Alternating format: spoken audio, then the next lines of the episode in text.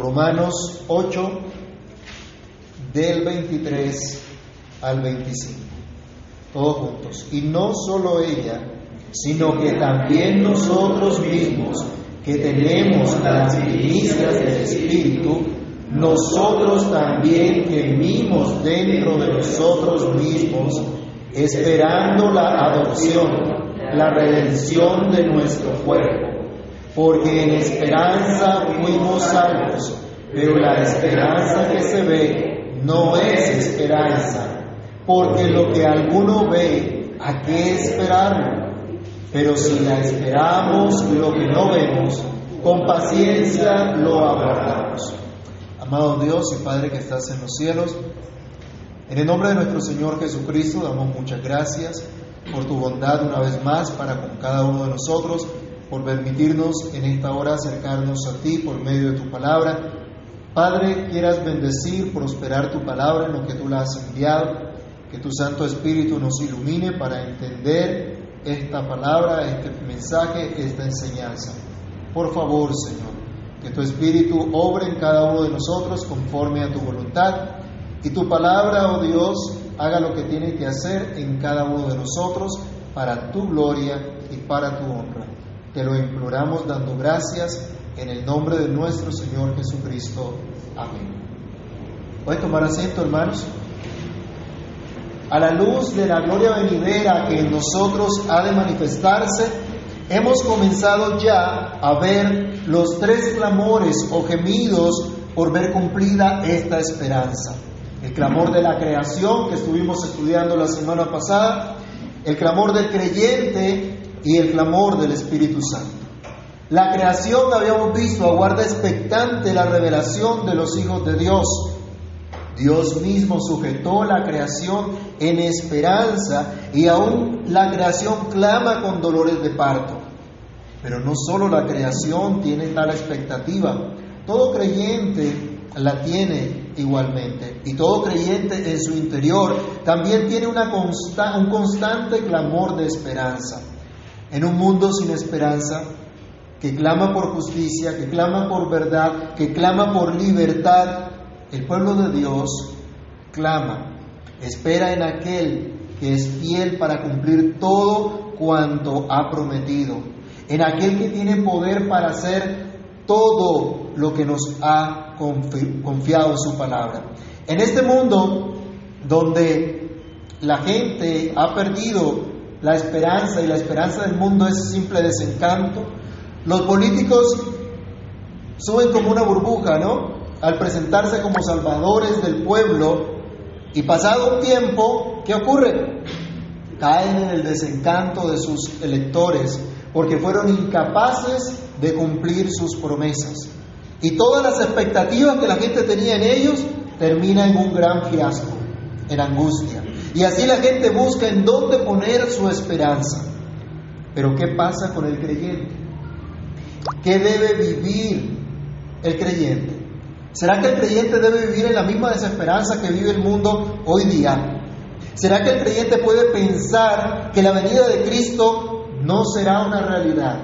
¿Acaso aquel que dio su Espíritu Santo no le dará su herencia? ¿Será que el Señor no es poderoso para cumplir con su promesa? Consideremos, hermanos, en estos versículos el gemido del creyente como un clamor de esperanza. Así titulamos nuestra reflexión el día de hoy, un clamor de esperanza. Y en primer lugar decimos que este clamor de esperanza es nuestro clamor. Es el clamor de los creyentes, es el clamor de los hijos de Dios. En los versículos 19 al 22, Pablo nos ha enseñado cuál es el clamor de la creación, pero ahora a partir del verso 23 nos habla de nuestro propio clamor. Leamos nuevamente Romanos 8:23. Y no solo ella, sino que también nosotros mismos, que tenemos las primicias del Espíritu, nosotros también gemimos dentro de nosotros mismos, esperando la adopción, la redención de nuestro cuerpo.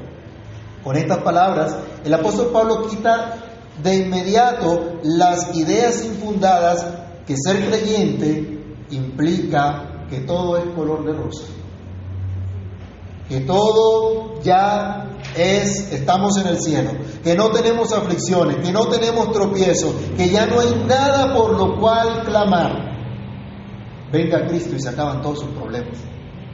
Era la falsa propaganda que algunos tenían por ahí. Pero este clamor de esperanza del cual nos habla Pablo es nuestro clamor como creyentes. Pablo, los creyentes que estaban en Roma, la iglesia cristiana en toda la historia, nosotros hoy. Y todo lo que Dios ha traído a la fe, también tenemos un clamor constante de esperanza. Sí, hermanos, somos creyentes que clamamos a Dios, que invocamos a Dios, que gemimos en la presencia de nuestro Señor.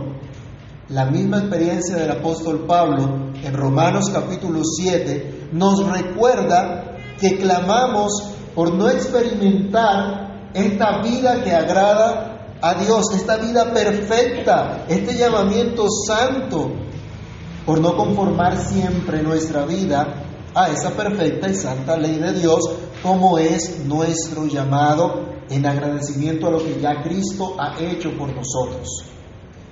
Pero en este momento se nos lleva a considerar que como creyentes estamos expuestos al sufrimiento en esta vida por causa de nuestra unión con Cristo. Eso ya lo estudiamos también, pero recordemos Romanos 8, 18, que nos dice, pues tengo por cierto que las aflicciones del tiempo presente no son comparables con la gloria venidera que en nosotros ha de manifestarse. Hay aflicciones en este tiempo, tendremos aflicciones. El creyente verdadero tiene aflicciones. Y Cristo aún tiene aflicciones, aún padece con su iglesia. Pero sabemos que hay algo mucho más grande que nos espera. El creyente también se enferma. Gracias a Dios por los que se recuperaron, ¿no? Ya están acá con nosotros de la semana pasada y creían que no les iba a tocar. Y creemos a veces que porque somos creyentes no nos vamos a enfermar, no nos va a doler ni una uña. Sí, hermanos, el creyente también se enferma. El creyente también muere físicamente, el creyente también experimenta dolor y más en un mundo hostil que aborrece a nuestro Señor y Salvador y que por lo tanto nos aborrece también a nosotros que somos discípulos de Jesucristo. En alguna parte leía que ese cristianismo cultural está muriendo. Ese cristianismo que estuvo de moda, ese evangelio de la prosperidad, esa idea de que podemos ser cristianos y a la vez disfrutar de los placeres del pecado, se está desvaneciendo, se está derrumbando. No nos extrañe, amados hermanos, que grandes organizaciones y el mismo Estado nos vea como sus enemigos. Ya pasó en la historia. En el Imperio Romano el Estado perseguía a la iglesia. ¿Pueden pensar en eso? ¿Se pueden imaginar un momentico eso? No era cualquiera, el mismo Estado. Porque los cristianos eran diferentes, porque los cristianos adoraban a, unos, a un único Señor y no a todas las religiones paganas que habían entonces. Porque los cristianos servían a su Señor y no a los intereses del imperio. Difícil, ¿no? No, no, se preocupe, que yo estoy temblando, decía mi pastor un, tiempo. Puede suceder, hermanos. Puede venir esto. Ya ha sucedido también. Ya pasó en la historia del primer siglo bajo ese imperio mundial de entonces. Pero durante ese gobierno mundial, el mensaje del apóstol Pablo a la iglesia que estaba en Roma fue un bálsamo para dar aliento a la fe de estos creyentes a la fe que se divulgaba por todo el mundo de estos creyentes. ¿Se acuerdan del saludo de Pablo en el capítulo 1? Él decía que la fe de ellos era conocida. Pablo entonces señala que nosotros mismos también gemimos, así como lo hace la creación. Sí, incluso nosotros que disfrutamos el don del Espíritu Santo. Nosotros que ya tenemos la garantía de la salvación. Nosotros que ya tenemos los primeros frutos de esta salvación que no es cosa pequeña. Se trata nada más y nada menos, hermanos, que la muestra de ese amor que Dios ha derramado en nuestros corazones. Recordemos Romanos capítulo 5, versículo 5. La esperanza que nosotros tenemos hoy no nos avergüenza, porque el amor de Dios, ¿qué pasó? Fue derramado en nuestros corazones por el Espíritu Santo que nos fue dado. Disfrutamos ya del anticipo de lo que recibiremos cuando Cristo sea manifestado en gloria. Recordemos también Efesios capítulo 1, versículo 14. Mire lo que ha recibido todo creyente. Efesios capítulo 1, el versículo 14. Que es las arras de nuestra herencia hasta la redención de la posesión adquirida para la alabanza de su nombre. El Espíritu de Dios en nosotros, fuimos sellados, dice la Escritura, con el Espíritu de Dios, que es las arras de nuestra herencia. ¿Alguna, ¿Alguna vez usted ha hecho una, ha firmado una promesa de compraventa? Por lo general, en las promesas de compraventa se establecen unas capitulaciones de unas arras, un adelanto que se da del, del pago de lo que se está vendiendo. Se nos está diciendo acá, el Espíritu de Dios es ese adelanto, ese anticipo de esa salvación que ya Cristo compró para nosotros para que ya disfrutemos, para que ya tengamos, para que ya estemos seguros de esa salvación que Él nos ha dado. Nosotros que ahora tenemos entonces el testimonio del Espíritu de Dios, ahora que somos, sabemos que somos hijos de Dios. Recordemos aquí mismo en Romanos 8, versículos 14 y 15, leámoslo juntos. Romanos 8, 14 y 15, porque todos los que son guiados por el Espíritu de Dios, estos son hijos de Dios, pues no habéis recibido el espíritu de esclavitud para estar otra vez en temor, sino que habéis recibido el espíritu de adopción por el cual clamamos Abba. Esto es maravilloso, podemos tener acceso con confianza a nuestro Padre Celestial. Nosotros ya somos morada del Espíritu de Dios. Somos morada de Dios por su Espíritu. Efesios 2.22 también nos recuerda esta verdad. Y Cristo lo prometió a sus discípulos, que Él vendría junto con el Padre, harían morada en nosotros por su Espíritu Santo. Nosotros conocemos lo que Dios nos ha concedido. Esto es maravilloso, hermano, lo que ya disfrutamos. Si, a pesar de esto tan maravilloso, que tenemos ya el Espíritu de Dios morando en nosotros, aún esperamos algo todavía más grande. Y por eso es que clamamos dentro de nosotros mismos. Como iglesia, nosotros no hacemos pancartas contra el gobierno de turno, no tiramos piedras ni bombas incendiarias, no destruimos el patrimonio público ni privado, no volteamos la bandera de la nación pidiendo SOS por Colombia, ni secuestramos, ni amenazamos eh, con tomar ciudades, ni generamos terror para exigir nuestro deseo o que nos den lo que no hemos trabajado. Los creyentes en Cristo, por la gracia de Dios, hemos recibido el Espíritu Santo para ser guiados a toda verdad y sabemos que vivimos en un mundo de maldad, pero procuramos ser sal que preserva de la corrupción. Procuramos ser luz que alumbra en lugar oscuro. Procuramos mostrar el amor de Cristo en lo que somos y en lo que hacemos. Procuramos un mundo mejor en el temor de Dios. Procuramos el bienestar de nuestro prójimo haciendo lo que es agradable al Señor. Pero sabemos que incluso nosotros, como creyentes, aún somos pecadores. Pecadores que necesitan de esa salvación de Dios constantemente, que necesitan de ese socorro divino, así como todos los demás, y que por la esperanza de gloria que tenemos, clamamos dentro de nosotros a nuestro Dios. Clamamos a nuestro Señor, a nuestro Salvador, al único que nos puede ayudar. Clamamos al único que nos puede salvar como Él lo ha prometido. Es por esto que pedimos al Señor, sé propicio a mí que soy pecador. Pedimos al Señor que nos ayude a vivir para su gloria. Rogamos a Dios que nos transforme cada día, que nos libre de nuestra condición de muerte y de pecado, como decía Pablo allá en el capítulo 7 de Romanos. Es por eso que toda la iglesia verdadera, cuando escucha la promesa de la venida de Cristo, dice, amén, sí, ven Señor Jesús. Como decía en Apocalipsis 19, 7 y 20. Este es nuestro clamor y este debe ser nuestro clamor. En segundo lugar debemos decir que esperamos ver consumada nuestra salvación. Dice el apóstol, nosotros también gemimos dentro de nosotros mismos, esperando la adopción de nuestro cuerpo, la redención de nuestro cuerpo.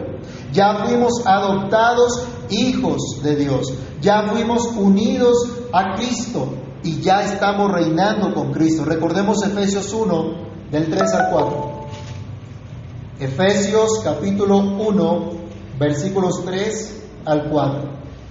Nos dice, bendito sea el Dios y Padre de nuestro Señor Jesucristo, que nos bendijo con toda bendición espiritual en los lugares celestiales en Cristo, según nos escogió en Él antes de la fundación del mundo, para que fuésemos santos y sin mancha delante de Él. Ya estamos reinando con Cristo, pero todavía esperamos la redención de nuestro cuerpo. Esto es lo que algunos llaman el ya, pero todavía no. Ya somos salvos, ya tenemos el Espíritu de Dios, ya estamos disfrutando de los bienes del siglo venidero, pero todavía esperamos la redención de nuestro cuerpo. En este mismo capítulo se nos ha dicho que tenemos un cuerpo mortal, aún estamos sujetos a la muerte física, aún experimentamos dolor y enfermedad. Es mentira que el cristiano no se enferma, es mentira que el cristiano no se duele, no se indigna o no se muere. ¿Se acuerdan? Pablo nos decía esto en 2 Corintios 11, 29. Él dice, ¿quién enferma y yo no enfermo? ¿A quién hace tropezar y yo no me indigno? Él también padecía, él también tenía sufrimiento. Es mentira que el cristiano no se aflige por nada. Antes decíamos, no puede estar triste un corazón que tiene a Cristo. Pero hermanos, estamos en un mundo de tristeza, un mundo de aflicción, un mundo de dolor. Aunque el Señor nos dice, en el mundo van a tener aflicción, pero confíen, yo he vencido al mundo. El cristiano también tiene aflicción. Aún estamos en un cuerpo mortal, aún estamos sujetos a las limitaciones de pertenecer a una raza caída y lo estaremos hasta que Cristo venga y nos transforme completamente y nuestro cuerpo sea un cuerpo glorificado como el suyo. Veamos estas promesas. Primera de Corintios, capítulo 15, del verso 51 al 53. Primera carta del apóstol Pablo a los Corintios, capítulo 15, del verso 51 al 53. He aquí os digo un misterio, no todos dormiremos pero todos seremos transformados en un momento, en un abrir y cerrar de ojos a la final trompeta, porque se tocará la trompeta y los muertos serán resucitados incorruptibles y nosotros seremos transformados, porque es necesario que esto corruptible se vista de incorrupción y esto mortal se vista de inmortalidad. Esta es la promesa que tenemos, hermanos. Nuestro cuerpo mortal un día será transformado en un cuerpo inmortal sin limitación alguna. Es lo que nos dice la Escritura.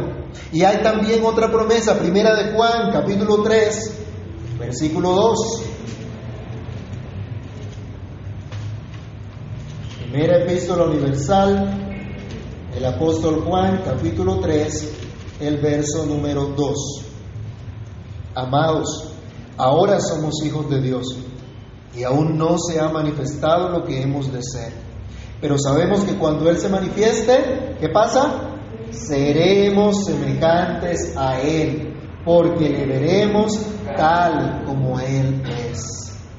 Ya estamos felices porque Cristo nos salvó. Un corito antiguo decía, soy feliz, Él me libertó, ahora canto aleluya, Él me libertó. Así es. Podemos estar felices, pero a pesar de ello, todavía clamamos con esperanza en esa completa redención de nuestro cuerpo. Como clamaba el pueblo de Dios en el destierro. Leamos el Salmo 126. A pesar de todas esas promesas que tenemos del Señor, aún clamamos.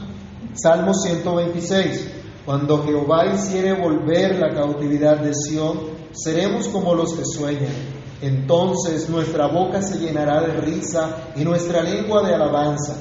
Entonces dirán entre las naciones, grandes cosas ha hecho Jehová con estos, grandes cosas ha hecho Jehová con nosotros, estaremos alegres. Y viene el clamor, haz volver nuestra cautividad, oh Jehová, como los arroyos del Negev. Los que sembraron con lágrimas, con regocijo segarán Irá andando y llorando el que lleva la preciosa semilla, mas volverá a venir con regocijo, trayendo su gavilla. Aún esperamos la redención de nuestro cuerpo, porque Dios nos salvó en esperanza. Dice el apóstol Pablo en Romanos 8:24, porque en esperanza fuimos salvos, pero la esperanza que se ve no es esperanza porque lo que alguno ve, ¿a qué esperar? Nosotros esperamos estos cielos nuevos y tierra nueva donde mora la justicia. Nosotros esperamos que ese día cuando Cristo volverá, si estamos deshechos en el polvo de la tierra, resucitaremos y si estamos vivos seremos transformados, pero en nuestro cuerpo veremos a Dios. Job decía, después de deshecha esta mi carne, en, mi, en mi carne he de ver a Dios, lo veré. Esperamos ese día, hermanos, cuando no habrá más muerte, tal como el Señor lo ha prometido. Isaías capítulo 25, versículo 8. Perdón, sí, Isaías 25, 8.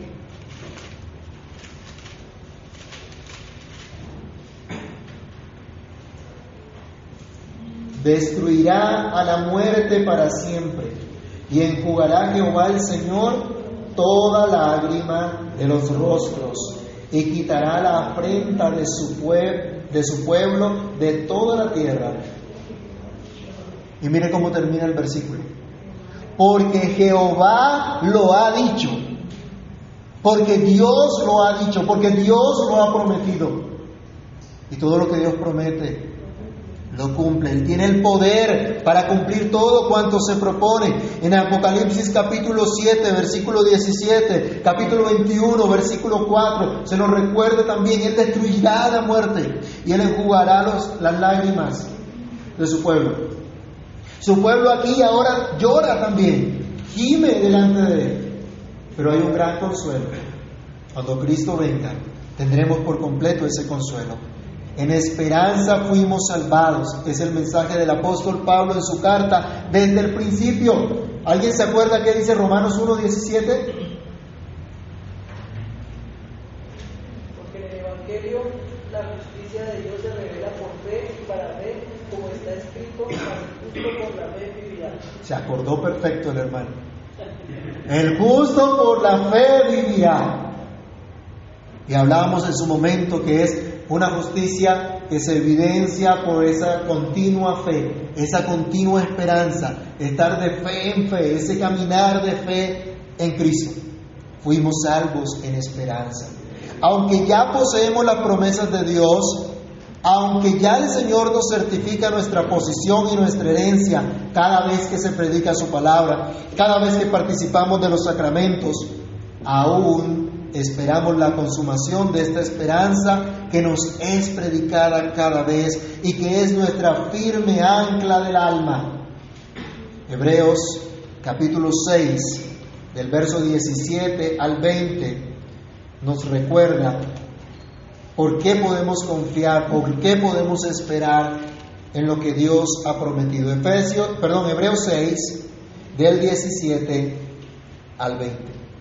Por lo cual, queriendo Dios mostrar más abundantemente a los herederos de la promesa la inmutabilidad de su consejo, interpuso juramento para que por dos cosas inmutables en las cuales es imposible que Dios mienta, tengamos un fortísimo consuelo los que hemos acudido para asirnos de la esperanza puesta delante de nosotros, la cual tenemos como segura y firme ancla del alma y que penetra hasta dentro del velo, donde Jesús entró por nosotros como precursor, hecho sumo sacerdote para siempre, según el orden de Melquisedec.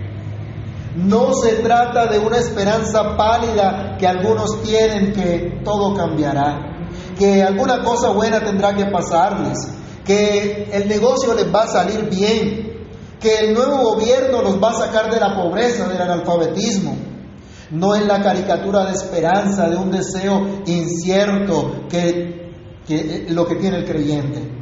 Se trata de algo inmutable que Dios ha prometido y que ya nos ha dado un anticipo que es su Espíritu en nosotros.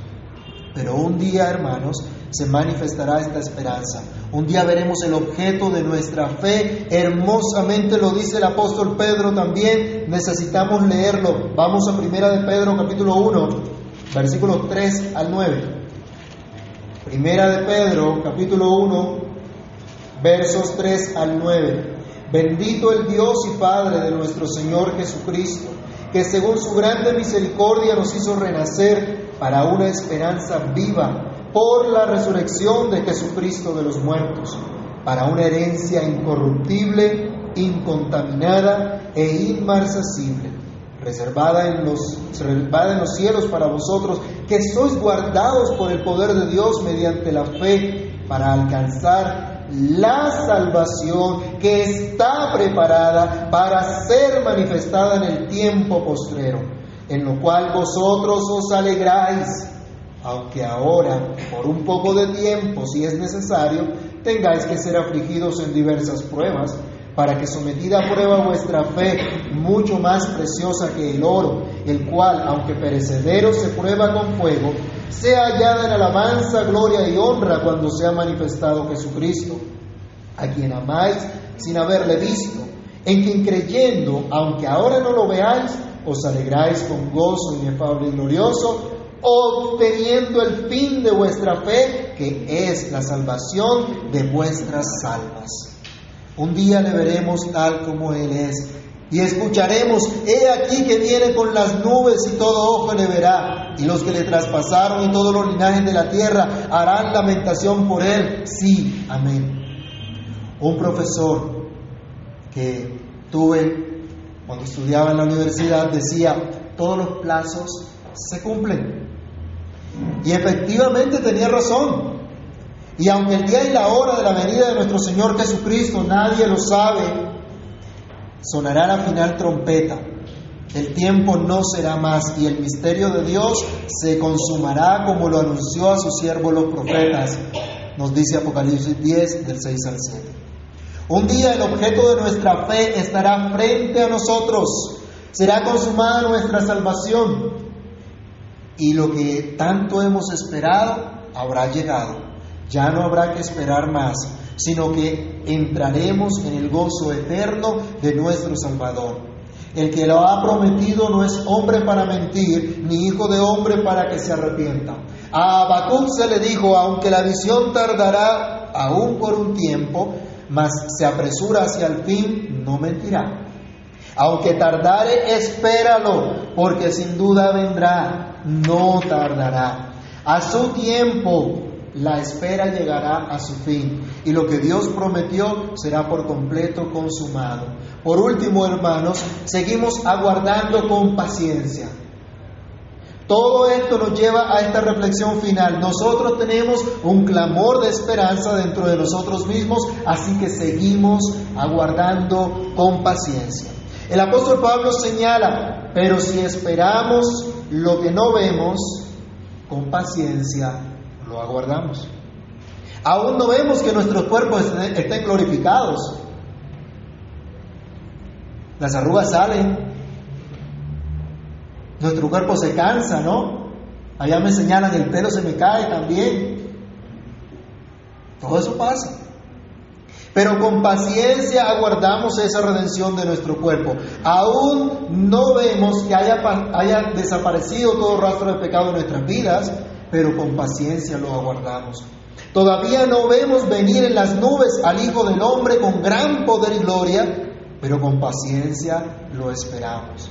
Sabemos que la esperanza es firme, que la promesa es verdadera, pero debemos esperarla haciendo lo que Él nos ha mandado. Leamos Hebreos capítulo 10, versículo 36. Hebreos capítulo 10, verso 36.